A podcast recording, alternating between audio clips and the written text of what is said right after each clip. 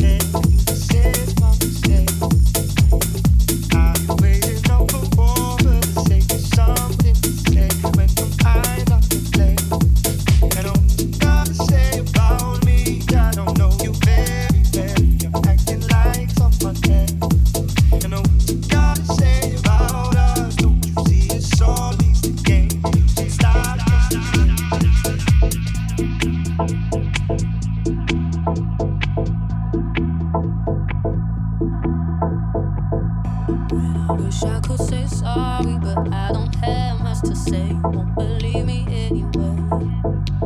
I got a thing for causing arguments, but in my defense, I'm scared to walk away.